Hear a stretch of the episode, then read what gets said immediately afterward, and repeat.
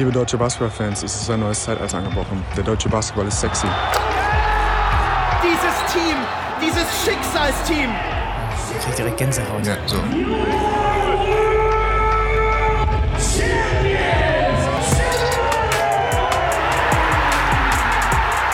Per Günther in äh, traumhafter Atmosphäre. Wir haben mir gerade schon verraten, er ist auf Mallorca. Ich weiß nicht, ob wir das rausschneiden müssen oder ob wir die Location von Per Günther geheim halten müssen. Er ist auf jeden Fall auf der traumhaften Insel. Ich hier zu Hause auf der traumhaften Insel. Äh, Basketball, äh, League Pass, alles ist äh, alles ist wieder unterwegs. Die NBA läuft, die Euroleague, der Eurocup, die BBL, alles ist am Start und natürlich auch Per Günther. Guten Morgen. Ich grüße dich, lieber Basti. Die Frage an dich, du bist jetzt äh, gerade im Urlaub. Ähm, Ja. Ist Urlaub eine Zeit für dich normalerweise, wo du sagst, ah, jetzt gucke ich mal für zwei, drei Stunden kein Basketball oder läuft immer noch permanent Basketball bei Günther? Naja, es ist ja so, ähm, wir fliegen mittlerweile, wir haben ein schulpflichtiges Kind und daher müssen wir uns an den Ferien halten. Und wer dann Flugpreise, wer überhaupt noch fliegen will, das natürlich, also wirklich, äh, da, eigentlich natürlich nicht. Aber macht man es trotzdem, dann muss man zwangsläufig weiterarbeiten, um sich diese Flüge überhaupt leisten zu können. Äh, und deswegen bin ich natürlich voll im Modus, ähm, und versuche zumindest den Überblick zu behalten bei dem all- bei allem, was abgeht. Aber tatsächlich, du hast schon recht, nicht nur die NBA startet, gestern Abend noch irgendwelche News äh, und Euroleague, äh, Dubai mit Mannschaft und äh, irgendwie Mhm. gefühlt, er hätten irgendwie noch acht neue Themen äh, und sich zu dem bisherigen Rundown noch dazugesellen können. Naja. Ich weiß, weiß gar nicht genau, wo wir am besten anfangen. Ich glaube, ich, ich äh, teile einfach mal meine Frustration von heute früh. Es ist irgendwie ähm, mit vielen Dingen im Leben so, dass man sich, dass die Vorfreude die schönste Freude ist. Das habe ich auch wieder gemerkt heute. Ich habe mich so gefreut jetzt seit Wochen an die NBA-Saison. Endlich geht sie wieder los. Dann setze ich mich hier heute früh hin, habe mir einen Kaffee gemacht. Es war wunderbar. Äh, Ich wollte mir erst das Spiel der Warriors ähm, gegen die Suns angucken und dann geht natürlich der League Pass nicht. Ich weiß nicht, was die machen mit dieser App. Die wird von Jahr zu Jahr schlechter. Ähm, und dann das eigentliche Spiel. Man merkt dann doch, früher NBA, Saisonbasketball, rough, eher rough.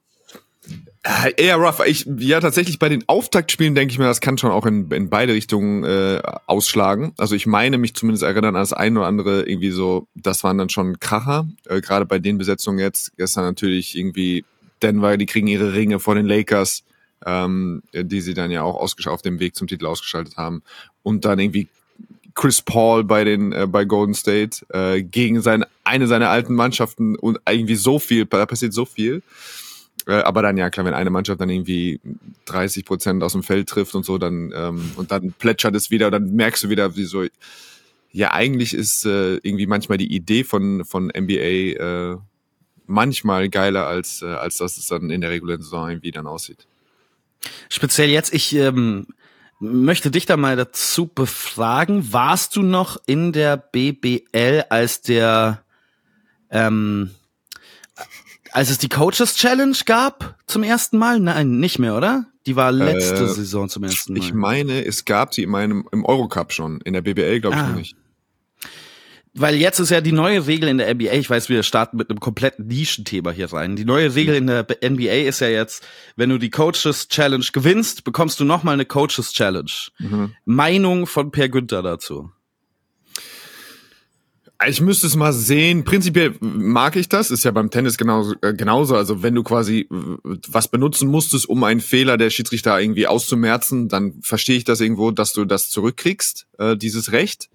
Ähm, aber alles, was mehr Gameflow bringt, ich glaube, also das ist ja ein Riesenthema bei der NBA, ist ja nichts Neues. Irgendwie die jungen Leute schaffen es nicht mehr, sich durch drei Stunden Spiele zu arbeiten. Ähm, wie können wir das Spiel äh, ja, attraktiver gestalten, äh, weniger Unterbrechung, ähm, ja und auch einfach die komplette Game Time. Also wie, es wäre einfach besser, wenn die, wenn wenn wir wissen zweieinhalb Stunden, dann bist du raus aus der Halle und eben nicht diese ewigen Geschichten. Von daher weiß ich nicht, ob da jetzt wieder ähm, der nächste Versuch, also wenn du einen richtigen Trainerfuchs hast, der ständig richtig liegt mit seinen, ähm, mit seinen Challenges, wie viele cut er dann? Also ist es möglich, dass er dann zehnmal challenged, wenn er einfach jedes Mal trifft, oder? Ich glaube, Maximum einmal ist zurück. zwei. Ja, genau, ich glaube, Maximum ist zwei, aber dennoch finde ich es schon interessant, Einfach dass weniger, die. im Zweifel weniger. Ich bin im, also um das mal so abzukürzen, im Zweifel immer weniger, bitte. Ja, ich fand es auch sehr interessant, dass die NBA sich eben genau diese Gedanken macht. Es wird immer sehr öffentlich kommuniziert, ah, zu viele Unterbrechungen. Und hier ist nochmal eine extra Unterbrechung für euch. Viel Spaß. Ähm, wir wollen nach diesem äh, etwas off-topic-Einstieg vielleicht mal ein bisschen vorausgucken, was wir heute alles vorhaben. Wir wollen natürlich auf das Trainerkarussell gucken mit äh, großen Implikationen auch für die deutsche Nationalmannschaft. Ähm, mhm. Dieses, äh, dieses Thema äh, besprechen wir gleich. Wir äh, gucken natürlich über die Euroleague. Wir wollen auf unsere ähm, Tipps, nachdem es jetzt sehr negativ gestartet ist, warum man sich die NBA anschauen sollte, den NBA League Pass vielleicht holen sollte, gucken. Und am Ende haben wir dann noch ein, äh, ein Hometown, eine Hometown Heroine von mir. Hometown Hero, Landsberg am Lech, represent. Ihr könntet, könnt ja schon mal raten, um wen es geht. Ähm, gegen Ende des Podcasts. Dann würde ich sagen, Per, wenn es für dich okay ist, starten wir doch mit Gordon Herbert und nicht Aswell Villeurbanne. Ähm, wir hatten die Thematik Nationalmannschaft und gleichzeitig Trainer in Team im, im Clubverein ja schon mit John Patrick, äh, ja. also als es dann ähm, Gordon Herbert geworden ist, eben weil John Patrick, so wie man vernehmen konnte, nicht bereit war, die MHP Ludwigsburg zu verlassen für mhm. den Nationaltrainerposten. In vielen Ländern ist es üblich, dass der Head Coach der Nationalmannschaft auch noch ähm, Head Coach eines ähm, Clubvereins ist. Hast du das Gefühl, gerade mit der Art und Weise, wie wir das mitbekommen haben mit Gordon Herbert und seinem Recruiting und wie viele Gespräche geführt hat, dass man diesen Job als Nationaltrainer auch wirklich als so einen Fulltime-Job sehen muss, wo nebenbei nichts geht? Also, es ist kein Muss, aber für mich ist es keine Frage, dass die, also, dass der DBB quasi jetzt erstmal darauf pochen muss, dass er nur diesen Job ausfüllt, weil ich glaube, die Wahrscheinlichkeit, dass er Leistungseinbußen gehabt hätte, ist äh, für mich quasi bei 100 Prozent. Also für mich sind das auch verschiedene Situationen. John Patrick, der sich da quasi ein Nest gebaut hat in Ludwigsburg, eine Infrastruktur gebildet hat, ähm, der, was sich, also der dann sagen kann, im Sommer Kaderplanung, das ist, also ich weiß, ich, kann delegieren, ich habe einfach ein System, was funktioniert und ich bin etabliert und ich weiß ganz genau, wie das funktioniert. Ein Gotti Herbert, der jetzt nach Frankreich geht, in einem Land, wo er noch nicht gearbeitet hat, sich ein Staff aufbauen muss, sich äh, irgendwie in der, in der Euroleague klarkommen muss, ähm, das ist ein, das ist ein, Juli-Coach, dann mit bisschen Druck auf dem Kessel, das ist eine Riesenaufgabe. Dann zu glauben, der, der macht die, der, der zieht diese Saison durch, muss dann, also das ist ja noch nicht sein Kader, das wäre nächstes Jahr, also während des Sommers dann der, also das ist, das ist zu viel einfach. Also ich glaube, du musst dir dann, also Kaderplanung findet ja generell, also wenn du richtig Kohle hast, kannst du natürlich auch schon im März Spieler verpflichten, prinzipiell, aber läuft das schon auch in den Sommer hinein. Das heißt, du musst dann vielleicht während du DBB-Trainer bist, musst du gucken, dass du irgendwelche Kaderspielerlisten hast, dass dann GM ruft dich dann eben an, keine Ahnung, während der Gruppenphase und sagt, wir haben immer noch kein, kein Point Guard oder wir brauchen da noch Verpflichtung so, das ist einfach eine Zusatzbelastung, die extreme ist. Für mich ist das am einfachsten erklärt. Wir haben dieses Foto gesehen von Coach Herbert oder dieses Video, diesen, das war so eigentlich so auch eine der Bilder äh, dieses Turniers. Und, die, und dann zu überlegen, okay, er, also wo er am Boden sitzt und fix und fertig ist und irgendwie so gefühlt so die ganze Abs Anstrengung von ihm abfällt, das ist für mich sinnbildlich. Ähm, und wenn ich mir dann vorstelle, wie, wie was du sagst, wie, wie, wie er gelobt wurde dafür, dass er kommuniziert, es ist so wichtig, die NBA-Spieler im Boot zu haben. Das ist vielleicht, das könnte man irgendwie, ja, vielleicht mit, äh, mit Calls durch, auch durchziehen, aber so, aber es ist einfach eine, eine Doppelbelastung, die du unter bestimmten Voraussetzungen kannst du das leisten, aber ich glaube, wenn du jetzt startest in so ein großes Projekt für Gordy, der in den letzten Jahren in Frankfurt eben auch war und da sich seine Wohlfühloase hatte, jetzt so ein, so ein Abenteuer zu starten, ist auf jeden Fall in den ersten ein, zwei Jahren ähm, ist das schwierig, meiner Meinung nach. Ich habe zum Beispiel äh, in meiner, in meinen drei Jahren unter Coach Baumann hatte ich glasklares Gefühl, in seinem ersten Jahr war er nur DBB-Trainer und in Jahr zwei und drei oder nur in Jahr drei hat er beim FC Bayern München gearbeitet und ich habe meine mir äh, erlauben zu können, dass oder so wie ich ihn wahrgenommen habe, war das Stresslevel, unter dem er stand oder auch äh, also wie ich ihn wahrgenommen habe, was so eine gewisse Lockerheit oder was so alles all das angeht, ähm, war das nicht zu vergleichen. Mhm. Ähm, von daher äh, für mich ist es eine, genau die richtige Entscheidung, dass der DBB sagt, ähm, erstmal erlauben wir das nicht. Und ob man grundsätzlich darüber sprechen muss, ob, da, ob man das erlauben darf oder ob man dann eben, ja, ob man sich da verschließt, dass man eben die guten Trainer, die besten Trainer nicht bekommt, das ist, steht auf einem anderen Blatt. Aber jetzt erstmal, was jetzt gerade passiert ist, ähm, das ist eine heftige Belastung meiner Meinung nach. Es ist ja sowieso ganz interessant, was da jetzt bei Villeurbanne passiert. Der Kandidat, den sie dann jetzt sich geholt haben, ist Gianmarco Posecco. Also man hat auf ähnlichem, auf ähnlichem Feld gesucht, wenn natürlich auch nicht mit den gleichen Erfolgen. Ja, Gianmarco Posecco auch jemand, der in den letzten Jahren mit der Nationalmannschaft ähm, für Schlagzeilen gesorgt hat, der äh, mit der italienischen Nationalmannschaft auf, mich, auf sich aufmerksam gemacht hat als äh, Coach. Es ist schon eine interessante Dynamik irgendwie, ne? Villabans Teambesitzer Tony Parker, eigener Bruder TJ, der zuvor der Coach war. Also das kannst du schon noch mal rausarbeiten, dass Tony Parker seinen kleinen Bruder gefeuert hat in diesem Fall. Ja, genau. Also hätte da. ich eigentlich jetzt nicht unbedingt erwartet, dass da so früh in der Saison was passiert. Wir kommen ja zu anderen Trainerwechseln gleich auch noch. Wenn wir auf den Kader gucken, wir haben es ja getan vor der Saison, ähm, mhm. war ja jetzt nicht mehr zu erwarten. Also es ist jetzt nicht überraschend, dass das Team 0 und 4 startet. Äh, nein, gut, natürlich alle haben sie unten erwartet, aber ich glaube, die Art und Weise der Auf Auftritte und auch, dass sie in Frankreich schon Spiele verloren haben, ähm, ist da wahrscheinlich, äh, ist da wahrscheinlich ja auch ausschlaggebend. Grundsätzlich muss man da natürlich festhalten, seinen kleinen Bruder zu feuern, ist ähm, also glaube ich für viele, für viele Besitzer wäre das moralisch natürlich auch eine Hürde für jemanden, der regelmäßig, nicht regelmäßig, aber auf jeden Fall sehr prominent auch mal mit seinen Teammates, mit der Frau seines Teammates geschlafen hat, ist das jetzt, glaube ich, so Daily Business, würde ich sagen. Das ist jetzt für ihn in der Kategorie, ja, da steigt er locker drüber.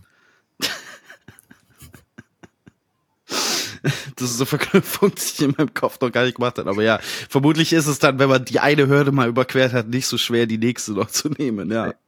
Es ist schön, ähm, manchmal, man sagt ja auch never meet your idols, glaube ich. Also man hat Angst davor, dass irgendwie ähm, Leute, die man cool findet, dass die dann äh, tatsächlich nicht so cool sind. Äh, Tony Parker war, glaube ich, Top zwei der unangenehmsten Leute, gegen die ich je gespielt habe. Also herablassender, also was ich ja auch mag. Also das kann, wenn du dir sowas anarbeitest auf dem mhm. Feld, ist es auch herrlich.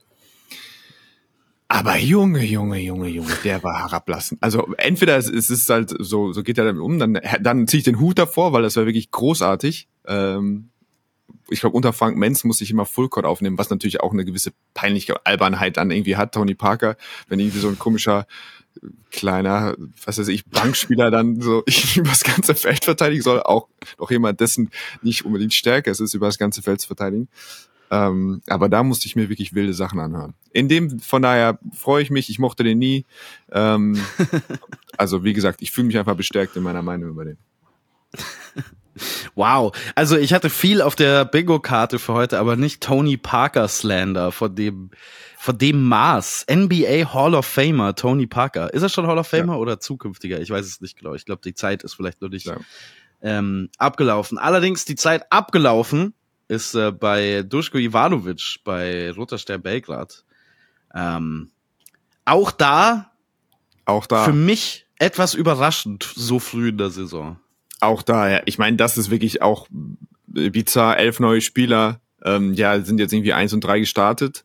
Äh, jetzt keine Niederlage dabei, die jetzt richtig schwer im irgendwie zu Gewicht liegt. Letztes Jahr ja irgendwie Playoffs verpasst. Ähm, aber ich glaube, da ist dann auch tatsächlich immer eher die Frage, es gibt dann wahrscheinlich Beziehungen auch, man, man weiß ja von ihm, dass er wirklich ähm, alles andere als ein einfacher äh, Zeitgenosse ist.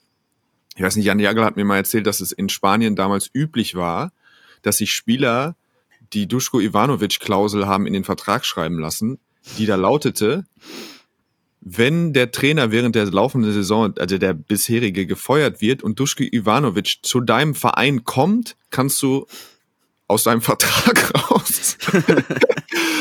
ah, das finde ich großartig. Ich glaube, ich habe auch wirklich noch von keinem anderen Trainer gehört. Äh, ich weiß nicht, jetzt, glaub, ich kann dir sagen, jetzt, immer wenn er frei ist, dann zittern die Spieler überall, dass ähm, dass er, dass Ivanovic seinen Weg zu ihnen findet.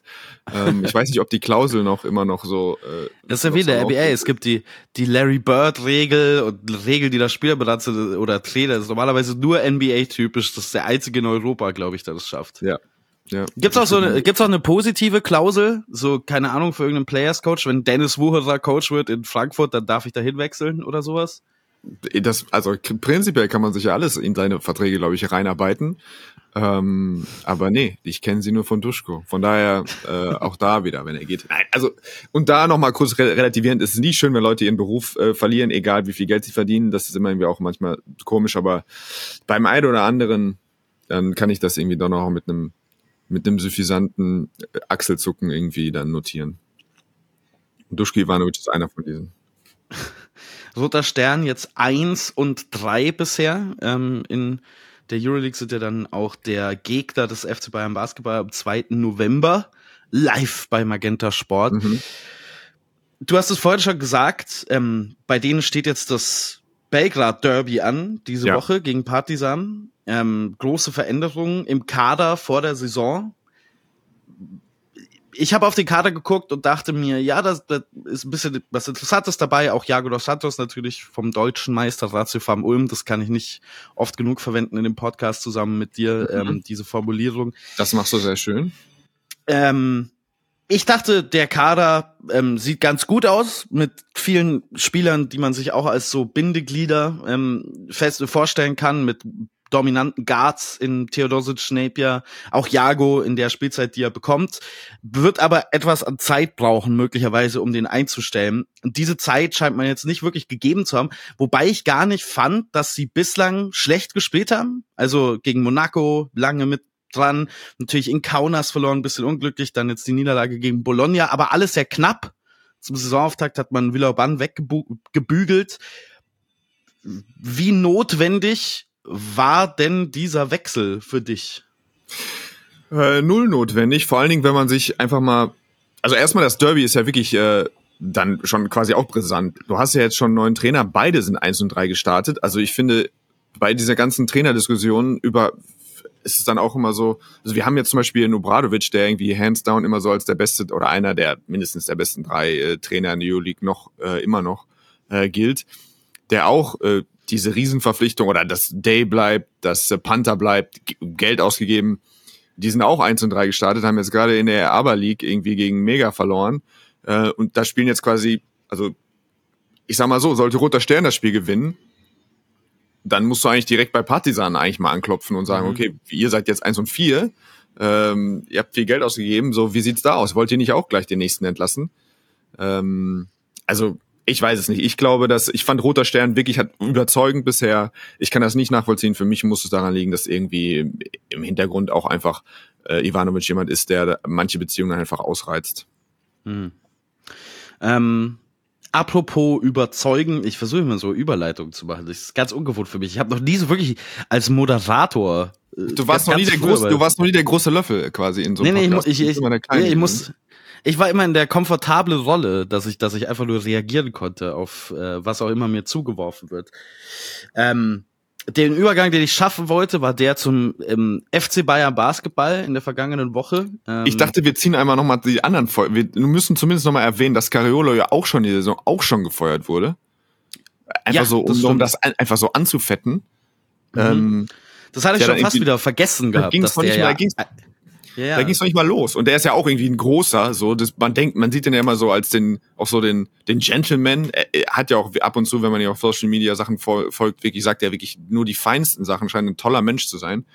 Ähm, aber er hat dann irgendwie am Anfang was gesagt, äh, dass, der, dass der jetzige Kader irgendwie nicht gut genug wäre und das hat anscheinend gereicht, ähm, dass äh, Massimo Zanetti ihn dann direkt quasi dem, den, äh, den Boot gegeben hat. Mhm. Ist insofern äh, dann irgendwie interessant, weil das war ja äh, von Massimo nicht Zanetti. okay, Frage. Wolltest du Sergio Scardiolo nur noch mal vorbringen, weil du dir den heute früh aufgeschrieben hast? Also ich sag mal so, ich habe einfach diese drei Firings gesehen und habe einfach jede individuell hatten einfach klasse.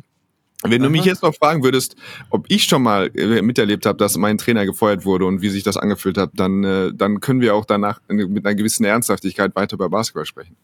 Bitte, schieß los. Du hast äh, auf, auf x.com verkündet, dass ich dir heute nur ein paar Screens stellen muss und du, and you go. You go also score. Also es ist, äh, wie gesagt, eine meiner Lieblingsbeschäftigungen ist halt tatsächlich Möglichkeiten zu finden, noch über alte, äh, alte Ulm-Geschichten auszupacken. Und äh, mhm. normalerweise sind das halt, wie gesagt, die halt die Mike Taylor-Geschichten. Und äh, tatsächlich ist es nur mir einmal passiert, dass mein laufender Trainer äh, entlassen wurde. Ähm, und das war, da kann man ja, also ich weiß nicht, vielleicht habe ich das auch schon mal erzählt. Also es ist ja jetzt alle, her, alle wirklich lange her. Ich meine, Ulm ist deutscher Meister, Mike Taylor ist hat eine Wahnsinnskarriere hingelegt, deswegen ist jetzt auch, also ich kann nicht alles so juicy erzählen, wie ich das jetzt äh, normalerweise erzählen würde, aber es reicht, glaube ich, immer noch.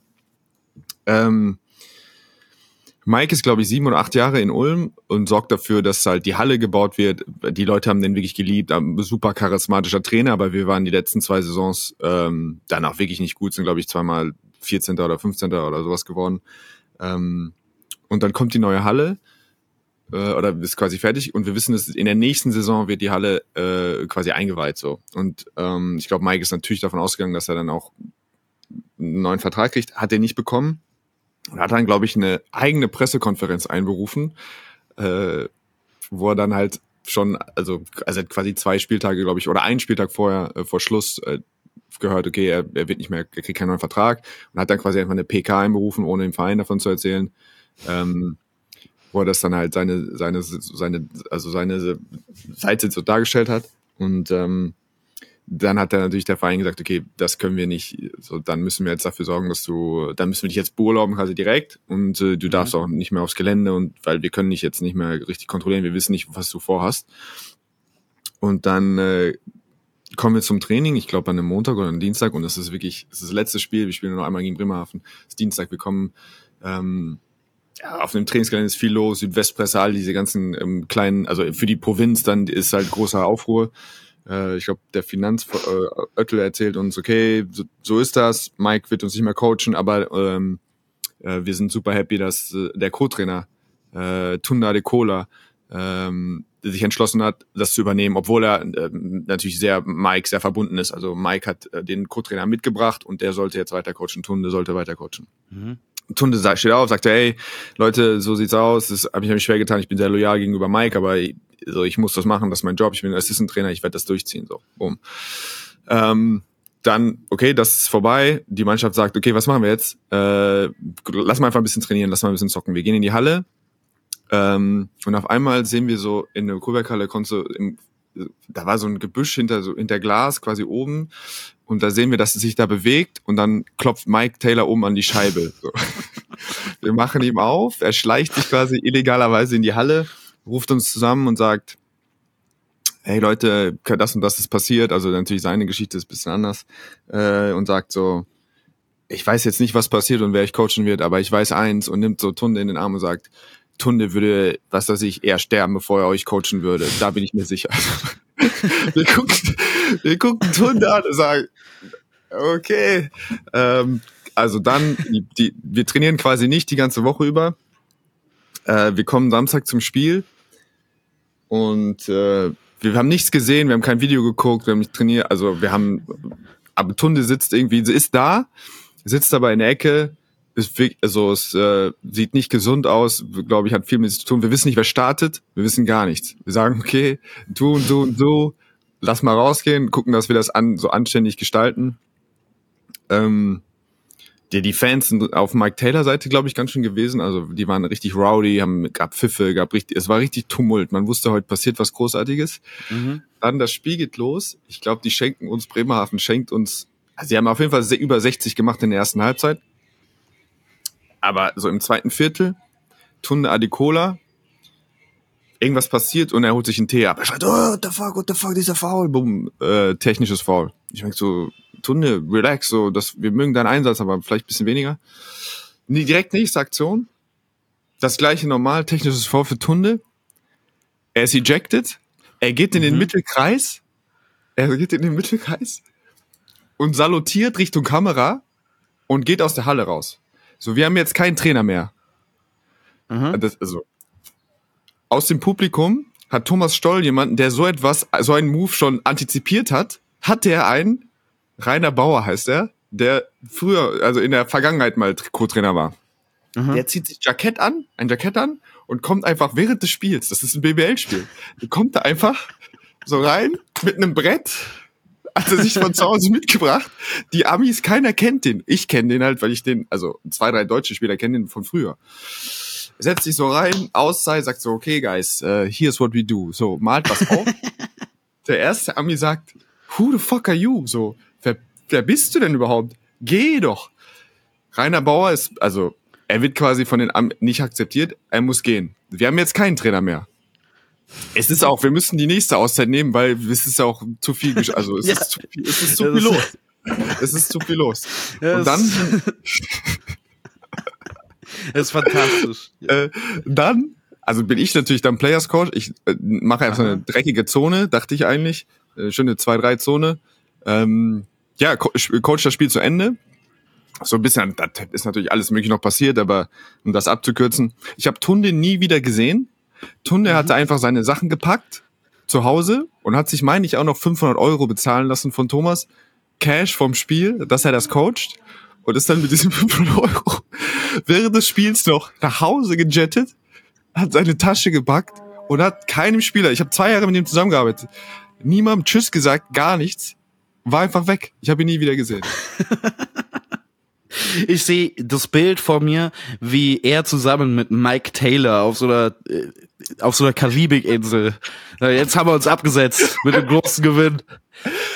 Ah, ja, der hat die tatsächlich, die haben wieder nochmal zusammengearbeitet. Also insofern hat sich das gelohnt, aber ähm, ich dachte, das passt vielleicht an dieser Stelle ganz gut zum Thema. Das war. Ja, fantastisch. 92 zu 102, wenn ich das richtige Spiel rausgesucht hatte, hat Ulm das Heimspiel verloren gegen die Eisbären Bremerhaven. Ja, siehst du, Tops- guck mal, da habe ich in der zweiten Halbzeit eigentlich noch das gut ganz die, eine Lösung gefunden. Ich meine, in der ersten Halbzeit hätten sie über 60 gemacht. Da habe ich die richtigen Adjustments in der Halbzeit, muss ich dann ja gemacht haben. Ich bin mir nicht sicher, ob das das richtige Spiel ist, was ich gefunden habe, denn ihr habt zur Halbzeit geführt. Mit, mit Das kann nicht sein. bin ich Das so gut im Kopf. Ey, haben. Fall, wir haben auf jeden Fall mit 20 verloren. Dann ist es wahrscheinlich ein anderes Spiel gewesen. Schade. Ähm, sonst, sonst hätte ich hier jetzt noch ein paar Fakten. Philipp Schwedhelm, Topscorer der Partie. Schau. Ja, dann muss es das doch gewesen sein. Ja? Ey. Ja, ja, ja. Wir haben Ja, ja, Halbzeit geführt, dann haben wir in der ersten, dann haben wir im ersten Viertel 30 kassiert oder so. Irgendwie waren auf jeden Fall schon richtig böse Ja, hinten. 27 kassiert im ersten Viertel, aber 29 gemacht. Zwei geführt nach dem ersten Viertel. Naja, egal, ich wollte, ich wollte jetzt gar nicht deine Story fact checken. Das war jetzt total, ist total daneben. Das ist das, was man normalerweise, das machen manche Comedians, wenn man denen einen Joke erzählt. Ja, weil Okay. hier, ich habe einen neuen Joke und dann ähm, sagen die, ja, aber Moment mal, das ist ja gar nicht so. Und ja, ja natürlich ist es nicht so. Deswegen ist ja ein Joke. Sorry, ähm, wollte Ja. dir nicht dein, dein Nein, nein, nein, Thunder nein. klauen. Nein, nein, es ist auf jeden Fall so, ich muss das Spiel richtige, wenn dann, ich suche nochmal. Ich, irgendein Spiel finde ich schon, wo wir mit 60, äh, wo wir 60 abgegeben haben in der ersten Halbzeit. Ähm, alright. Wo waren wir zuvor? Ach so, wir waren bei Coach, Coach, ähm, was ist denn hier mit meiner Kamera? Das ist ja Wahnsinn. Ui, man sieht mich gar nicht. Guck mal, guck mal, was für ein fancy Ja, Lichteffekt ich hier hab. Ja, das sieht aus, als würde es schon länger so? Hm, Ich sitze hier an dem, an dem Fenster. Na egal, es ist nicht mehr für TikTok benutzbar, leider, was wir, was wir hier machen. Ähm, ähm, wo, wo waren wir? Wir waren bei, bei Coach-Entlassungen. Ähm, Ja.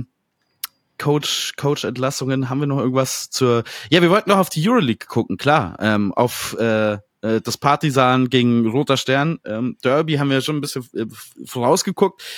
Dann gibt's ja noch ein zweites großes Derby in dieser Woche. Ähm, das wir auch einleiten können, indem wir erstmal auf die letzte Woche zurückgucken. Jetzt wird's ganz kompliziert. Ähm, es ist der Klassiko, der diese Woche stattfindet. Und der letzte Gegner, also FC Bayern Basketball, war der FC Barcelona. Mhm. Am Ende mit der höchsten Niederlage der Bayern in der Euroleague-Geschichte. Ja. 98 zu 59. Ja. Ähm, kann man noch irgendwas sagen zu diesem Spiel, was nicht schon gesagt wurde überhaupt? Oder war das einfach so eine Dusche, die man mal hinnehmen muss, wenn man so neu ist mit Team und Coach?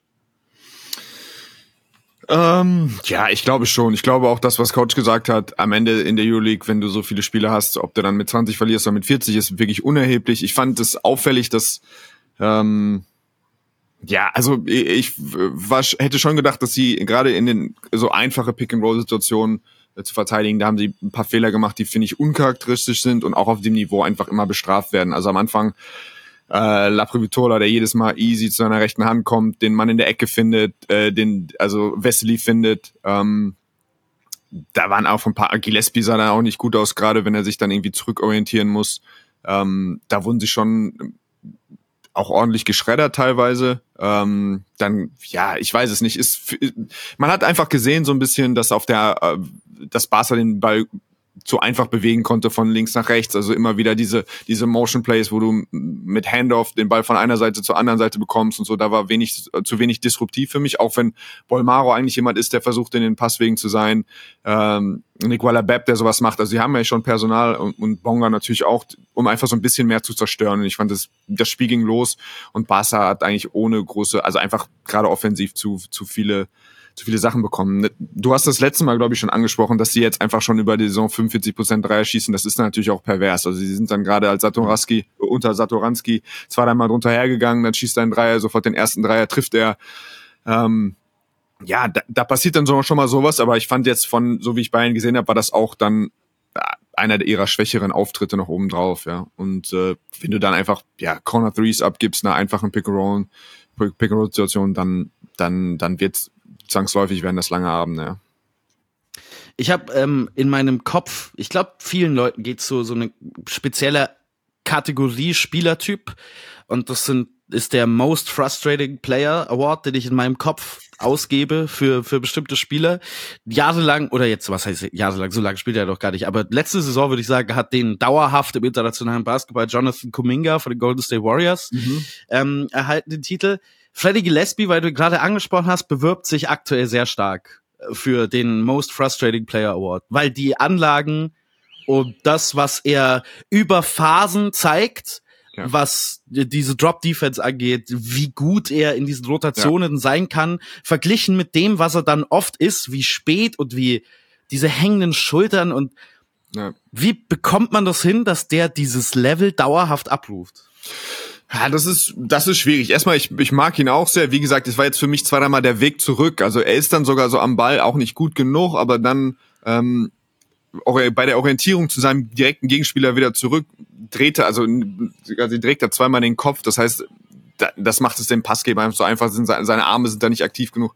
Ähm, ja, ich weiß noch nicht, wie, wie viel Vorbereitung er spielen konnte. Ähm, ja, wie ihn das beeinflusst, aber ich meine, das war immer der Zusatz bei ihm, war immer, er ist noch ein bisschen raw, äh, das Niveau ist noch super hoch, aber ich fand letztes Jahr, weil die Entwicklung teilweise wirklich so, hat so viel Spaß gemacht, ähm, dass das jetzt einfach einmal so ein äh, auffällig war für mich einfach, dass das wieder so ein bisschen ein Rückschritt war. Aber ich weiß nicht, wie man, wie man ihn dazu kriegt. Ich bin mir sicher, dass er Anfahrt aufnehmen wird. Ähm, wie gesagt, das, ich glaube vielleicht auch dann irgendwo Trainingsrückstände oder wie auch immer sind. Ähm, aber ich bin auch tatsächlich Gillespie-Fan, ja.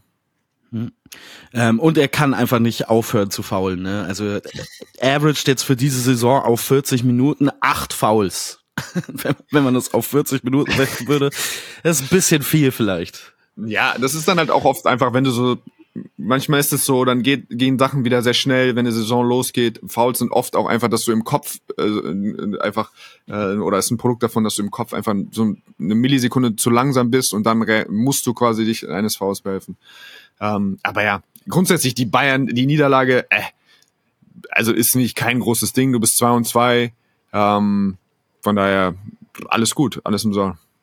Und man hat ja vorher ähm, ein wichtiges Spiel gewonnen gegen Baskoda, ja. das haben wir ja schon besprochen in der vergangenen Woche. Wir waren ja da mittendrin in diesem Doppelspieltag. Dann äh, gucken wir doch noch kurz auf Alba Berlin. Ähm, 0 und 4, äh, ganz anderer Start, genau andersrum als vergangene Saison. Weiß jetzt nicht, ob eine elf ähm, Spiele lange Siegesserie dann jetzt startet, logischerweise. Ja. Es ist bei Alba Berlin gefühlt immer der gleiche Spielverlauf. Ne? erste Hälfte top. Das war auch in der Vorbereitung schon so, in diesem Preseason-Turnier zum Beispiel, dem Magenta Sport Cup. Erste Hälfte, Augenhöhe, ähm, Level, man hat keine Ahnung, in welche Richtung das Spiel gehen wird. Und dann drittes Viertel muss man abreißen lassen. Mhm. Womit, ich, ich, ich tue mir ein bisschen schwer damit, womit, womit das zusammenhängt, weil ich glaube nicht, dass es an Conditioning liegt oder sowas. Hm, ja, ich glaube eigentlich auch nicht, dass es an Conditioning liegt. Ich glaube schon, dass auch äh, manchmal einfach so ein bisschen Adjustment des Gegners vielleicht auch ist. Also klar, man, man, kann, man könnte auch argumentieren, dass sie in der Verteidigung manchmal so einfach einen anderen, äh, nicht eine andere Körpersprache haben, einfach ein bisschen mehr Gas haben. Ähm, aber ich glaube schon noch, dass es was mit dem Adjustments der Gegner zu tun hat, dass gerade wenn du die kleine Lineup, die ich super finde, mit Thiemann und äh, Olindi oder so auf der auf 4 und 5, dass du dich dann einfach irgendwann auch so ein bisschen ähm, adjustest äh, und dann eben in der zweiten Halbzeit regelmäßig auch mehr am offensiven Brett bist. Ich fand jetzt einfach ähm, die Niederlage, fand ich wieder, da waren wirklich tolle Phasen dabei. Ich meine, ähm, schlechter Start zum Spiel und dann hast du auf einmal irgendwie Matisek Delo, äh, Schneider auf dem Feld und du, du schaltest auch wieder einen Run und du bist 23, 21 vorne. Also da ist auch schon, wie gesagt, das ist dieses, dieses leidige Thema. Ich, ich weiß auch noch nicht so richtig, wie wir das irgendwie gestalten sollen. Ich meine, Alba äh, ist natürlich auch immer eins unserer zwei großen Themen in dem Podcast. Wie oft sollen wir das jetzt noch irgendwie so gefühlt ja, die ja, gleiche ja. Situation darstellen? Ich finde es auf jeden Fall bemerkenswert, was Spaniolo die letzten Spiele gemacht hat. Ähm, äh, und dann müssen ein Brown, finde ich, kommt besser in Tritt. Der hat jetzt auch wirklich gezeigt, dass er auf Euroleague-Niveau, gerade wenn er bei diesen Drives zu seiner rechten Hand, selbst wenn er noch verteidigt ist, wenn er die dann finisht, dass er da wirklich ähm, auf jeden Fall eine, eine Brechstange zur Hand hat. Ähm, ja, du musst einfach so ein bisschen, du brauchst einfach dann vielleicht nochmal, äh, du brauchst eher mal ein Spiel, wo wirklich dann alle klicken, ja. Es ist im Moment so gefühlt, die Hälfte der Mannschaft äh, funktioniert und hast du wirklich ein, zwei äh, prominente Ausfälle und das musst du ein, da musst du einfach gucken, dass wenn du ähm, der Spiele dann wirklich auch gewinnen willst, dass du das, äh, da muss einfach mal dann wirklich, musst du, brauchst du sieben, acht Spieler, die funktionieren. Also, wir haben das ähm, Belgrad Derby angesprochen, der Klassiko natürlich, äh, ein äh, das das nächste Spiel, das bei uns im Fokus steht diese Woche. Wir haben ganz schön viele Knaller Spiele diese Woche, denn äh, natürlich sind die beiden deutschen Teams auch wieder im Einsatz. Alba Berlin unter den Augen von Per Günther gegen Armani Mailand. Ähm, da wollen wir schon im, Maudolo möglicherweise geklärt zu spielen. Ne? Ja, das also scheint so, ist natürlich eine richtig coole Nachricht. Ja. Das für uns, ich freue mich, ihn dann da zu sehen. Das ist natürlich auch eine Riesenfragezeichen, in welcher, in welcher Form. Pangos hat jetzt ein, zwei bessere Spiele gemacht, aber einfach grundsätzlich ist für mich immer noch das Gleiche. Da gibt's die Rolle, wird da sein für jemanden Kreativen, der ab und zu auch in die Zone kommt. Vielleicht muss er sich das auch dann auf die Fahne schreiben, das vermehrt zu machen. Aber einfach auch nochmal äh, ja, Scoring-Punch von den, von den Guard-Situationen, Kreativität auf den Guard-Positionen, das wird da verlangt werden und von daher ihn dann auch in Berlin zu sehen, ähm, dann als Weltmeister, dass er sich dann in Deutschland auch nochmal einen Ab, äh, Applaus abholen kann als Spieler, ähm, das ist dann natürlich wirklich, ähm, das wird ein cooler Abend, glaube ich, für ihn. Freut mich für ihn. Und die Bayern am Freitagabend gegen Fenerbahce Istanbul, alles das natürlich live bei Magenta Sport. Das äh, ist dann schon eher so eine Standortbestimmung. Ich ja. Wort jetzt oft gebraucht. Ähm, aber man muss halt, man muss halt rausfinden, ne? Genau, genau in solchen Spielen merkt man dann, was das wahre Level ist von so einem Team. Ja. Damit beschließen wir den Euroleague-Teil, würde ich sagen, und gucken über den großen Teich rüber in die Euroleague, äh, rüber in die NBA meine ich, von der Euroleague rüber in die NBA. Heute Nacht die ersten beiden Spiele, wir haben es vorhin schon gesagt, ähm, Denver äh, bügelt die Lakers weg, die Warriors verlieren knapp gegen die Phoenix Suns und wir haben uns überlegt, was sind denn bei all der Negativität, ne, wie oft haben wir schon Coaches und oder Funktionäre öf öfter mal älteren Semesters gehört, aus dem europäischen Basketball, die gesagt haben, ah, diese NBA brauchst du nicht angucken. Alles Quatsch. Mhm. Niemand spielt körperlich, niemand weiß, wie man Basketball spielt. Aber wir wollen jetzt in diesem Podcast einen kleinen Dienst für alle, die vielleicht mehr beim europäischen Basketball zu Hause sind, leisten und sagen, wieso sollte man sich den NBA League Pass, Pass holen? Wieso sollte man vielleicht auch mal in der Regular Season reingucken bei diesen Spielen? Und ich bin sehr gespannt auf die Liste von Per Günther. Äh, ja, ich hoffe, also da muss ich wirklich dann Erwartungsmanagement betreiben, weil da weiß ich nicht, ähm, ey, es geht lang, wie machen wir? Dramaturgisch starten wir beim an drei oder an eins oder wie hast du das vorgestellt? Äh, wie, wie auch immer du möchtest. Malerweise. ich ich würde mit dem langweiligsten starten, aber das wahrscheinlich äh, tatsächlich wäre für mich das, das Spannendste oder worauf mich am meisten freue, ist ähm, Dennis mit den Autoschlüsseln in der Hand in einer Situation, wo von ihm verlangt und gebraucht wird, dass er ähm, ja, dass er genau das Gleiche, also dass er Kreativität mitbringt, dass er Scoring mitbringt, dass er für andere Leute, andere Leute dafür in Situationen bringt, dass sie scoren.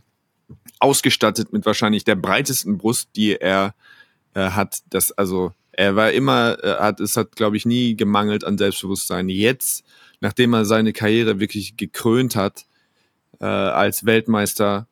Und dann, ich glaube, gerade auch so ein Sweet Spot, wenn wir, wenn man, wenn das jetzt wirklich, wenn man das nehmen kann als, äh, als die Baseline, so wie er den Ball geworfen hat und trotzdem immer noch genug Speed hat, also es, es könnte jetzt wirklich so der perfekte Sturm aus vielen Komponenten sein.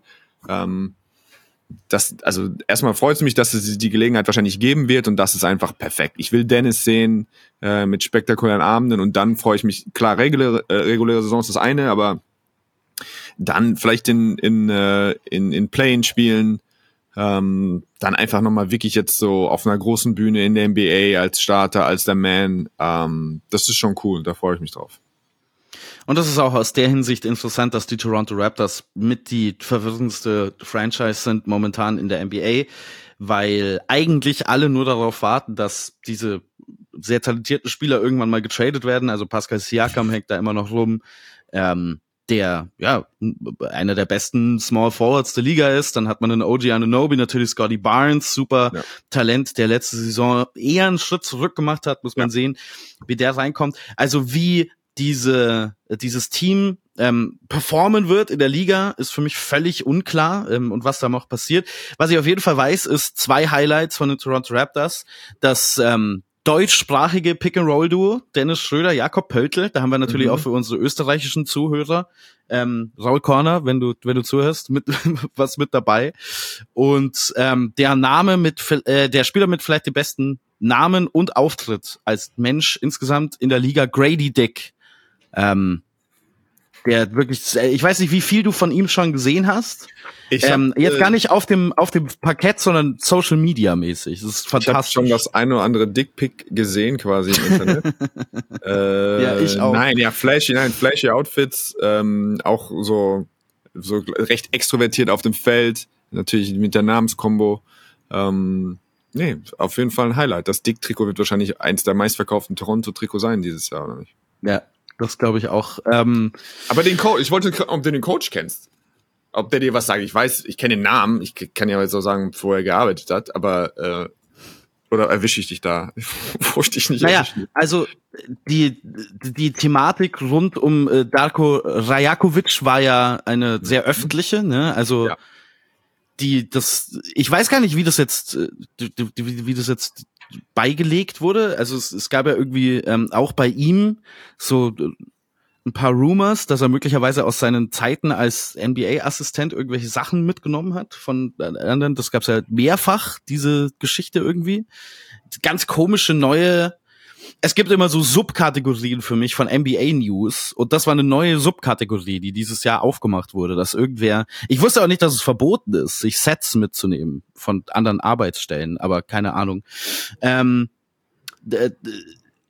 ich weiß von ihm wenig, ähm, natürlich, mhm. weil er bis, bisher vor allen Dingen als äh, Assistent ähm, tätig war, ansonsten der G-League, das bedeutet, was sein eigener Coaching-Stil ist, ist unklar, ähm, ja. weil es zuletzt bei den Memphis Grizzlies Assistenzcoaches in ähm, der NBA haben meistens sehr klare Aufgaben, ähm, ähnlich wie beim Football. Das bedeutet, jemand ist für die Offense zuständig, jemand ist für die Defense zuständig oder vielleicht sogar für noch spezifischere Sachen. Ähm, von dem, was ich jetzt zum Beispiel von Chris Vernon ähm, gehört habe, der äh, Host von ähm, diesem Ringer NBA Podcast, war ja Rajakovic mehr so der ähm, Typ, der für die Offense zuständig ist, äh, der sich darum um dieses Ende des Basketballs äh, gekümmert hat, was jetzt nicht unbedingt was bedeuten muss, weil die Memphis Grizzlies jetzt keine besondere Offense waren. Ne? Also die haben jetzt nichts Besonderes in der Offense gemacht, ähm, haben natürlich talentierte Spieler. Also ich glaube, wie er als Coach funktioniert, ich glaube, es wird ist ganz viel Pick and Roll Offense. Ich glaube, dass man möglicherweise auch Lineups sehen wird mit zwei großen. Das äh, ist natürlich auch so eine Eigenheit von Memphis gewesen, weil die das Personal dafür haben. Ähm, ansonsten kann ich es jetzt schwer einschätzen. Weiß nicht, ob du schon irgendwelche Erfahrungen mit ihm hast ansonsten. Nee, auch der Track Record ist ja irgendwie nicht so. Es gab ja von so diese ähm, europäischen Coaches, die dann, man hatte das Gefühl, in den letzten Jahren schwappt das immer auch mal wieder so ein bisschen rüber. Ähm, ich bin mal gespannt. Ich kann nur für Dennis hoffen, dass es quasi echt so eine, ein bisschen so ein europäischer Ansatz, äh, unglaublich viel, äh, einfach dann was weiß ich, gutes Spacing, Highscreen Roll, was ja eigentlich dann auch amerikanisiert ist ohne Ende. Aber Ja. ähm, einfach, ja, irgendwie mal schauen, was das, äh, das ist, glaube ich, einfach nur ernehmenswert. Nach, ähm, das ist leider nicht, oder ich hätte natürlich schon auch irgendwie nochmal gerne Nick Nurse, ähm, Nick Nurse gesehen. Äh, mal gucken, was das wird. Ja, ich gl- ich glaube, die ähm, das Hauptthema mit Nick Nurse war halt einfach, Nick Nurse will ein Championship-Coach sein und Ja, ja. die Toronto Raptors wollen derzeit keine Championship oder keine, haben nicht die ähm, das notwendige Personal, um da in die Richtung zu gehen und dementsprechend war da der Disconnect auf jeden Fall sehr spannend, ähm, was da passiert mit Dennis. Ähm, haben natürlich sowieso immer einen Blick auf ähm, unsere unsere Männer, unsere Jungs, unsere deutschen Spieler Jungs. In in in der Hit, NBA. hitte mich doch mal, hitte die mich doch mal mit deiner, mit deiner, mit deinem ersten Hinweis. Ähm, okay, das ist vielleicht Hot Hot Take. Oh. Ähm, man sollte aus meiner Sicht, es gibt ja sehr, sehr viele deutsche Dallas Mavericks Fans, ne, ganz Mhm. natürlich gewachsen aus der Geschichte der Franchise, auch Maxi Kleber ist da noch. Ja. Meine Frage für die kommende Saison ist, wie bald verlangt Luka Doncic einen Trade? Hoi, hoi, hoi, hoi. Weil der neue Kader der Dallas Mavericks, es tut mir wirklich leid. Ähm, ich habe natürlich, also ich habe mich dieses Jahr mit Alex Vogel nicht so ausführlich darüber äh, unter, unterhalten, nur ganz kurz mal irgendwo. Letzte Saison haben wir lange über den Kader gesprochen. Ähm, er war natürlich auch so ein bisschen eingefärbt von seinem, da hat er, hat er schon ein bisschen die, die äh, blaue Brille auf, was die Dallas Mavericks angeht. Da war er, ja, nee, ist ein Playoff-Team. Dieses Jahr ist der Kader meines Erachtens nach deutlich schlechter, nochmal als letzte Saison. Mhm. Ähm, man hat einen zweiten Star in Kyrie Irving, der in zwei Wochen wieder weg sein könnte, keine Ahnung. Also, ich sehe das durchaus kritisch und ich glaube, dass das eine sehr spannende Situation sein könnte und das schon relativ früh in der Saison. Ähm, ja, das fürchte ich auch. Das fürchte ich auch. Ich glaube irgendwie immer noch, also zumindest habe ich bei Luca immer so die Hoffnung, dass er nicht zumindest auf die großen Standort aus ist. Also dass er nicht so auf LA oder auf Miami oder auf New York so das im Hinterkopf hat. Ich glaube wirklich, dass es dann bei ihm zumindest nur in Anführungszeichen das Sportliche ist, was er woanders sucht. Das, was ja schon mal ein Vorteil ist. Also bei manchen Spielern hast du das Gefühl, du weißt am dritten Jahr, äh, okay, irgendwann geht der in eine, also da hört man die Gerüchte einfach schon so früh.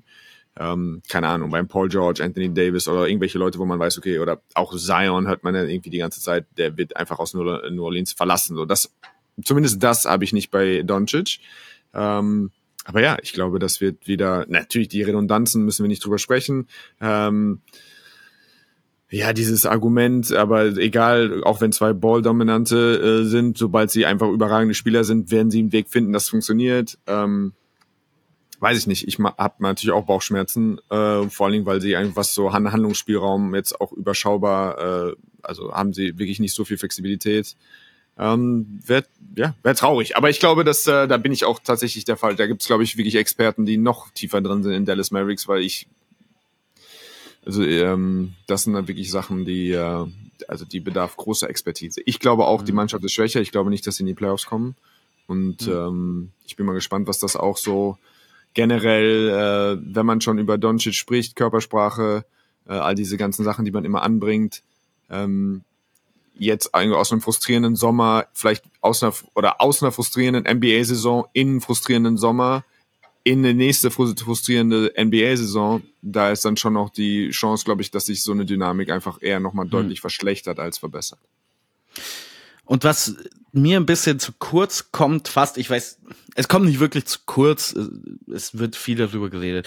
Wir haben jetzt viel über, über diesen Sommer geredet und ähm, wir hatten ja äh, ähm, unter anderem auch die Aussage, wer, wer war das so nochmal? Irgendein ESPN-Journalist, der gesagt hat, äh, ich war es nicht Woj sogar selber, dass Victor Wembanyama das größte Talent ist, das in der NBA Draft gezogen wurde, ähm, vielleicht in allen Sportarten gezogen wurde in den letzten 20 Jahren.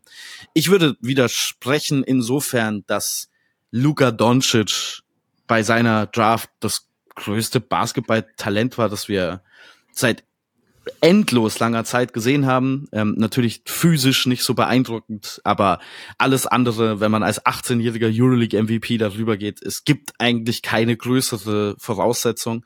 Und diese Karriere, diese große, große Karriere für Luka Doncic, individuell ist die natürlich schon am Laufen, aber irgendwann kommt auch ein Punkt, wo man sich das Team angucken muss und das Front Office angucken muss, man sich fragen muss, hat man hier wirklich die Chance, einen Titel zu gewinnen? Und ich muss ehrlich sagen, ähm, fast alle Entscheidungen der letzten Jahre, was so Personal angeht bei den Dallas Mavericks, sagen für mich nein. Ich finde die wahnsinnig inkompetent dafür, dass sie so einen ähm, Superstar haben als Anlage, ähm, zu, mit, von dem man denken würde, viele Spieler wollen vielleicht mit ihm spielen. Gut, Dallas ist jetzt nicht der größte Markt es ist schon sehr besorgniserregend für mich und ich fürchte, dass es da aus der Mavs-Fans Sicht ähm, Enttäuschungen geben könnte in äh, den nächsten Monaten und Jahren. Aber schauen wir doch auf deine Nummer ja, zwei. Gut, ich wollte jetzt nur noch mal, also du willst quasi, mhm. die Leute sollen sich den, Euro, den League Pass kaufen, um dreckig enttäuscht zu werden.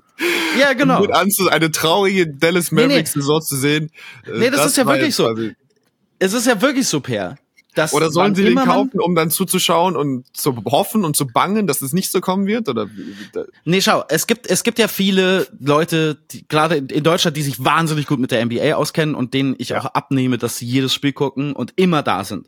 Es gibt aber auch wahnsinnig viele Leute, mit denen ich spreche, über die Dallas Mavericks, die dann das anschauen und sagen, ja, Luka Doncic, Kyrie Irving, ist doch super. Und dann frage ich mich immer, habt ihr, habt ihr irgendwann mal reingeguckt in den letzten Jahren? Hast du, ah, hast okay. du mal angeschaut, wer Kyrie Irving ist? Wer Kyrie Irving seit sechs Jahren ist und ähm, wer äh, wie das Zusammenspiel letzte Saison war, weil natürlich gab's die Highlights auf Twitter, wie die beiden sich irgendwie den Ball hin und her passen oder macht einer 15 Jab Steps und, und scored, aber die haben jedes Spiel verloren, haben jedes Spiel verloren, in dem die zusammengespielt haben. Also kauft euch den League Pass und schaut euch an, wie das nicht funktioniert. So, okay. Ach so, ach so, okay, so in der in, verstehe ich. So äh, ja. Nummer zwei äh, wird deutlich kürzer. Mhm. Ähm, die Gong Show die sich Jordan Poole in Washington nennt, ist für mich ein Grund äh, einzuschalten. ähm, auch da wieder, wir haben gerade bei Dennis schon so vom perfekten Sturm gesprochen. Das ist jetzt wieder sowas. Manchmal treffen einfach dann zwei Sachen aufeinander. So ein so ein nahrhafter Boden für wirklich für Bizarres. Positiv. Wir haben ja in der Vorbereitung irgendwie gespielt. Ein Spiel 41, im nächsten Spiel irgendwie gefühlt drei von 20 ich bin, ich bin dafür da, wie man äh, sagt. Ich bin bereit mhm. dafür, das äh, wahrzunehmen. Äh, irgendwie, wenn in der Preseason die, die Teammates schon irgendwie die Arme äh, in der Luft äh, theatralisch stehen lassen mhm. und waren wieder frei und so. Und wenn es einen gibt, der wirklich absolut, er ist vielleicht der schmerzfreiste der Liga, würde ich sagen. Also an, man hat ja immer so ein bisschen dieses, äh, ja, ich habe den schon gesehen, aber dann nicht gepasst. Äh, aber ich habe mich ein bisschen schlecht gefühlt und am nächsten Mal kriegst du den Ball. Und ich glaube, dass, dass da wirklich äh, Jordan Poole die absolute Nummer eins ist, nichts davon zu spüren. Und der Ball geht hoch und äh, ich genie werde das genießen. Jordan Pools Entwicklung ist so spannend. Ich hatte ja, also, da hatte den hoch auf meiner Liste, als er in die Liga kam, auch wenn er äh, äh, spät gezogen wurde von den Warriors, weil er als so ein Late Bloomer galt, hat, äh, glaube ich, an keiner, keinem sonderlich äh, guten, er hat, er hat aus der Highschool heraus keine guten Karten gehabt, keiner ähm, hat ihm eine NBA-Karriere vor, vorhergesagt, dann hat er irgendwie die Schritte nach vorne gemacht. Dann bei den Warriors sich eingefügt, bei der Titelsaison dachte man, boah, John Poole, das ist super, das ist die nächste Generation. Und dann war diese Auseinandersetzung mit Draymond Green und ab dem Moment hat er gesagt, no, fuck it, ich werde nie wieder einen Pass spielen. Und ähm, das sieht auch in Washington schon so aus. Und ich kann mir auch vorstellen, dass das äh, sehr spektakulär wird. Ich finde allerdings auch da schon wieder, weißt du, das, das ist immer, ähm, das e-, eine der tollsten Sachen an NBA Saisonstart ist die ganzen wahnsinnig schlechten Basketball-Takes, gerade von Spielern, die teilweise sogar Hall of Famer sind. Und Kevin Garnett, der sagt, dass Jordan Poole ähm, in seinem nächsten Karriereschritt so wie James Harden in Houston sein wird, ist für mich das Statement von jemandem, der einen von den beiden oder beide Spieler noch nie hat spielen sehen. also ich weiß nicht, wie man auf die Idee kommt. Ich, klar, ich meine, beide scoren viel, ja, aber James Harden ist einer der besten Passgeber der NBA-Geschichte. Ich weiß nicht, wie du auf die Idee kommst, dass Jordan Poole das, naja. Okay, äh, ähm, mein äh, nächster Punkt äh, auf meiner Liste ist ähm, das Duell der Superteams. Das ist natürlich ein bisschen äh, langweilig, vielleicht äh, erwartbar. Ähm, die Milwaukee Bucks und die Boston Celtics, das äh, ist insofern vielleicht ein bisschen dramatisch oder da, was ich daran spannend finde, ist, dass die Boston Celtics gefühlt jetzt seit vier Jahren, fünf Jahren vielleicht sogar dran sind mal und es nie schaffen und es nie schaffen und der Kader wird immer noch besser, Kader wird immer noch besser und irgendwie kommen sie nicht über diesen äh, auf diesen Gipfel und für mich ist äh, diese Saison, ich werde ganz früh ganz viel Boston Celtics gucken, weil ich wissen möchte, wie ist das Potenzial für den? Haben die irgendwas wirklich verbessert von dem, was äh, die letzten Jahre nicht lief? Äh, oder wird's wieder eine Enttäuschung? Weil dann könnte auch das am Ende der Saison dazu führen, dass ganz, ganz viel verändert wird in der Franchise. Mhm. Ja, dann, ich glaube, dann eher wieder dann Joe Missoula, oder? Glaubst du dann, dass mal wie so ein richtig großer Kopf rollt? Na, ich glaube, dass ähm, Oder über Jalen Brown nachgedacht wird. ja, aber der, Tra- der, der wahrscheinlich wird, der Trade wird ja wahrscheinlich auch schwieriger jetzt nach dem riesigen Vertrag. Aber gut, ja, Ja. finde ich spannend. Also finde ich spannend, finde ich sehr legitim. Ähm, das Gigantenduell. Äh, bei mir wäre Nummer drei äh, tatsächlich äh, das Rookie Race. Äh, Also Rookie of the Year, auch wenn es mich, also nicht, weil mich der Award juckt, aber weil ich ähm, tatsächlich jetzt wieder glaube, dass Wembanyama da mitspielen will. Ich, ich dachte so, ich hätte wirklich gedacht, dass es nur zwischen Chad und Scoot Henderson äh, sich irgendwie abspielt. Also Chad Holmgren von OKC, der in dieser bizarren Rookie-Regelung, die ich nicht verstehe. Äh, es gab es ja, glaube ich, mal prominent, wann war das Ben Simmons und äh, Na, der Mitchell, ne? Rookie. Ja, und ja, Mitchell genau. zusammen. Also klar, wenn du verletzt bist und ein Jahr aussetzt, ähm, dass du dann immer noch als Rookie giltst, finde ich strange. Äh, aber Aber gut, Griffin hat auch in seiner zweiten Saison Genau. Rookie of the Year gewonnen. das, ja. das steht auf einem anderen Blatt. Ich verstehe einfach nicht, wenn du dich an System an, anpasst, du kannst an deinem Körper arbeiten, du kannst an allen möglichen Sachen arbeiten, je nach Verletzung und dann irgendwie hast du so viel Vorteil. Aber egal. Ähm, ich dachte, Wembanyama ist so ein typischer Typ, der, das dauert einfach zwei, drei Jahre, so ein bisschen wie bei Janis. Natürlich auch, wenn Wembanyama ein anderer Spielertyp ist, aber so dieses, diese ganz lang, einfach so, was diese Core Strength angeht. Und dann ist das manchmal einfach so, kannst du sie noch ein bisschen übertölpeln mit einem, mit einem niedrigen Körperschwerpunkt und so. Und ich hätte auch gedacht, dass es Abende gibt, wo er nicht gut aussehen wird. Jetzt die jüngsten Videos, auch das Video jetzt gestern, wo er, hast du seine Flexibilität, die, das Video gesehen? Dieser er so- Reach-In, meinst du, dieser Reach-In-Stil? Oder? Nein, wo er gestern hat er einfach so im, im kam ein Video auf, wo er im Kraftraum einfach Ah, einen Deep Squat macht, einen Spagat und einfach so ein paar Agilitätsübungen, Aha. die einfach so, das darf einfach nicht funktionieren. Das kann nicht sein, dass das, dass der Körper so funktioniert.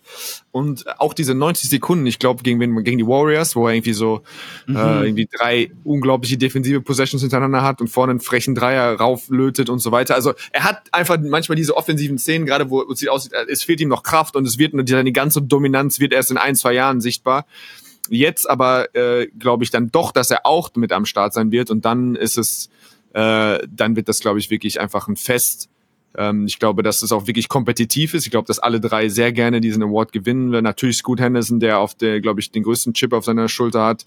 Äh, Chad Holmgren war auch schon immer sehr, sehr offensiv, was äh, seine Kommunikation angeht. Und ich hoffe, dass sich da so ein bisschen auch äh, was auf, was so was aufbauscht. Ähm, und das werde ich genüsslich verfolgen. Ähm, ich fand an der, ich habe das Spiel, äh, Preseason-Spiel der Spurs gegen die Warriors gesehen, wo Wembanyama ähm, den Block hat gegen Clay äh, Thompson und dann vor, nach vorne geht, wartet, bis noch ein Spieler an ihm vorbeifliegt, dann dankt. Und das ist war, war so interessant für mich, weil genau die gleiche Sequenz war das einzige Mal, wo ich ihn in Person gesehen habe, ähm, beim FC Bayern Basketball vor jetzt mittlerweile drei Jahren oder zwei Jahren.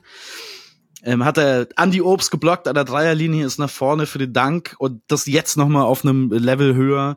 Ähm, ist schon krass. Ich glaube, dass Scoot Henderson wahrscheinlich die besten Voraussetzungen hat, weil der einfach den Ball in der Hand haben wird, immer. Ja. Der wird immer ähm, attackieren können. Aber ja, ähm, finde ich ebenfalls eine sehr legitime, ähm, einen sehr legitimen Grund. Mein letzter Grund ist ein sehr persönlicher für mich, aber vielleicht kann sich ja jemand anschließen. Ich habe den NBA League Pass eigentlich vor allen Dingen, weil ich mir vor ein paar Jahren geschworen habe, ich werde nie wieder ein Spiel von Steph Curry verpassen, weil das einfach so speziell ist und glaube ich auch so schnell nicht wiederkommen wird. Ähm, ich glaube, die Golden State Warriors sind deutlich gefährlicher, als man denkt. Ich glaube, ich habe mir jetzt heute klar das Spiel gegen die Suns angeguckt. Ähm, da war viel Schwieriges dabei, aber ich glaube, die Bank ist deutlich besser als in den vergangenen Jahren. Ich glaube, die sind ein legitimer Titelanwärter in dieser Saison und vor allen Dingen genießt Steph Curry, solange er noch da ist. Amen. Mehr habe ich dazu nichts dazu, nicht Ja. dazu zu sagen. Das reicht auch völlig. Auch wenn ich nicht möchte, dass sie gewinnen, weil Chris Paul in ihrer Mannschaft ist. Aber das, das steht auch auf Würdest du es ihm nicht gönnen, jetzt Nein. irgendwann mal? Nee, gar anderen. nicht. Mag ich nicht. Bist du Chris Paul mal begegnet irgendwo? Nö, ich habe auch nie gegen ihn gespielt. Er war auch nie herablassend. Ja. Er hat auch nie mit seinen Teammates Frauen geschlafen, aber trotzdem gönne ich es ihm nicht. Obwohl, da war doch, nein, nein, nein, alles gut, oder? Da klingt irgendwas klingelt da, dass er da auch mal was mal. Ach nee, Kanye West. Ach so, ja, natürlich mit Kim Kardashian und Kanye West. So nehme ich. Da bin ich jetzt, da bin ich überfragt. Ja, doch, doch. Also Kanye West hat, glaube ich, mal getwittert, dass Chris Paul mit seiner Frau äh, Kim Kardashian geschlafen hat. Hm. So, Wenn man sich auf Aussagen verlassen kann von irgendwem, dann auf die von Kanye West. also guck, das lasse ich mal einfach dahingestellt. Okay, hast du noch einen? Ich weiß, ich habe die über. Nee, äh, nee, Sicht 3, 3, verloren. 3 und 3. Ich glaube, 3-3, du hast mich 3-3. als großer, als höflicher großer Löffel hast du mich starten lassen. Ja, stimmt. Ja, nice. Ja, das, das sind unsere Gründe für den NBA League Pass. Äh, jetzt haben wir lang genug ein Fremdprodukt beworben. Ja, aber muss man dann, wenn wir das schon so tun, dann muss man vielleicht auch sagen, dass wenn man es nicht reicht für den, äh, weil man äh, Inflation und so, weil man ein bisschen sparen muss, dann kann man ja Hm. jetzt gelegentlich auf Pro 7 Max, oder? Ist das zu viel? Genau. Guten? Kann man nee, das ist schon okay. wünschen. Und Alex Schlüter, genialer Mann, äh, Alex King, Alex genialer Vogel. Mann. Alex Vogel sowieso, all the, Goldstandard. all the Alexes. Ja, äh, also super sympathische Leute und äh, ja, natürlich die beste, den besten Basketball Europas und die beste Liga haben natürlich glücklicherweise immer noch wir, äh, aber so weiß ich nicht. So ein, wer weiß. Sollte vor Langeweile Leute, die Leute nicht wissen, wohin mit sich Samstag, Sonntag, da ist ja keine Euroleague, dann vielleicht mal da vorbeischauen. Genau. Ähm, dann würde ich auch sagen, kommen wir schon zum, äh, zum Rausschmeißer, oder? Und der, der, die lang angekündigte lokale Heldin aus, aus meiner Halbheimatstadt, kann man zumindest sagen, aus Landsberg am Lech, Leonie Fiebig. Ey, Ja. guck mal, also, also ich sag mal so, das ging ja damit los, welche Themen uns interessieren. Und ich habe so aus dem Augenwinkel irgendwo was aufgeschnappt, dass äh, die Sabai-Schwestern nominiert waren für den Kader, für äh, Spiele der deutschen Basketball-Nationalmannschaft, der weiblichen. Und da habe ich bei mir festgestellt, dass ich tatsächlich ernsthaft excited war, wie so eine Mannschaft irgendwann mal aussehen könnte und wie sehr ich mir wünsche, dass wir sie mal zu Gesicht bekommen. Und dieses ernsthaft sage ich so, dadurch, dass ich tatsächlich äh, immer so eine schwierigere Beziehung, ich habe nicht so viel äh, Damenbasketball verfolgt in meinem Leben. Meine Mama hat zweite Liga gespielt mal. Ich bin also aufgewachsen in auf diesen großen blauen Matten in irgendwelchen Hallen am Wochenende und musste mir Regionalliga oder Zweitliga Frauenbasketball in den 90er Jahren angucken oder 2000er Jahren. Ähm, also so lala. Ähm, und jetzt stelle ich fest, dass, äh, dass das bröckelt. Also, dass ich immer wieder, klar, wer Eurobasket letztes Jahr verfolgt, hat unglaublich viel Bock gemacht. Ähm, und ja, es WNBA, was ich eine, oder ich im College Basketball UNESCO oder Caitlin Clark oder keine Ahnung, wie gesagt, äh, Satu äh, zuzusehen. Ähm, das macht schon einfach richtig Bock. Äh, Und wie gesagt, Leonie, ich bin natürlich der Nummer eins Fanboy von Leonie. Äh, jetzt, was ich in Saragossa, ballt sie aus. Ich habe Marie Gülich gesehen in Hamburg. Mhm.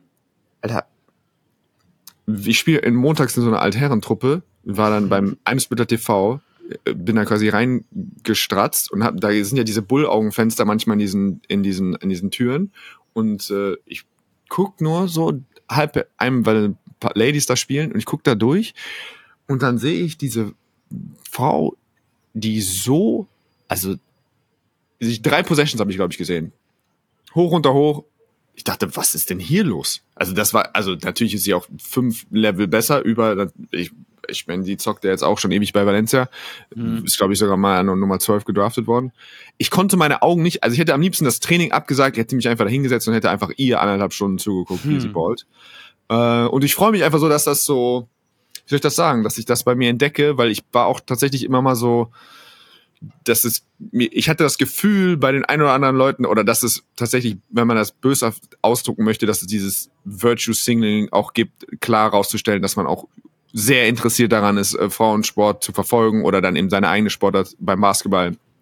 Und die Zeiten sind für mich vorbei. Es gibt so heftige Hooperinnen, äh, und wie gesagt, mein größter Wunsch, ähm, gerade dann vielleicht auch mit Blick auf WM, Austragungsort Deutschland, äh, Basketball der Frauen 2026, diese Truppe mal so in, mit, in voller Blüte zu sehen, ähm, das wäre schon richtig cool. Das ist ja auch eine, ein guter Vorsatz für uns, oder? In diesem Podcast, dass wir vielleicht für alle, die, ähm, und da muss ich mich äh, ganz ehrlich selber dazu zählen, nicht den besten Informationsstand haben, was ähm, Frauenbasketball angeht, so ein bisschen herangezogen werden bis dahin. Ne? Also ich, du sagst es. Genau, ich habe, sorry, dass ich dich schon wieder unterbreche. Ich, hab, äh, ich fand diesen Satz von Kelsey Plum, ich habe den, ich weiß noch nicht, wo ich den gesehen habe, ich habe auch in dem Podcast, da hat sie gesagt, also Kelsey Plum, ich glaube, die ist mit den Aces gerade WNBA äh, Champion geworden, mhm. hat gesagt, ähm, es nervt sie, wenn Leute mal sagen, so, äh, wir kommen nicht, wir kommen nicht spielen sehen, so, äh, wir supporten euch. Oder immer der Satz so, wenn jemand, keine Ahnung, ein NBA-Spieler ist in der Halle und dann heißt es immer, oh, was weiß ich, Chris Paul supported the Aces. Und dieses Support im Sinne von so, als wäre das weißt du, wie ich meine? Was da drin, mhm. da steckt ja drin irgendwie so, man will da nicht hin, man geht da nicht hin, um die Ladies spielen zu sehen, sondern man geht da hin, weil es, weil man, weil man ihnen irgendwie helfen möchte, Aufbauhilfe oder Entwicklungshilfe leisten möchte, so, dass man so, das ist eine ehrenhafte, äh, das würde man, den Wortlaut würde man bei Männern ja nie benutzen. So. Nein. Und ich fand das cool, wie sie das rausgearbeitet hat. Sie sagt so, ey, wenn ihr das Gefühl habt, ihr support, ihr kommt nicht hin, um uns zu supporten, dann bleibt zu Hause. So kommt, wenn ihr uns spielen sehen wollt, weil wir sind geile Hooperinnen. So. Ähm, mhm. Und das tatsächlich merke ich das jetzt so an der einen oder anderen Stelle bei mir selber. Äh, deswegen wollten wir das einmal oder wollte ich das einmal mhm. tatsächlich äh, die Freude darüber äh, einmal mitteilen. Weil ja, Leonie einfach wieder am Ballen ist.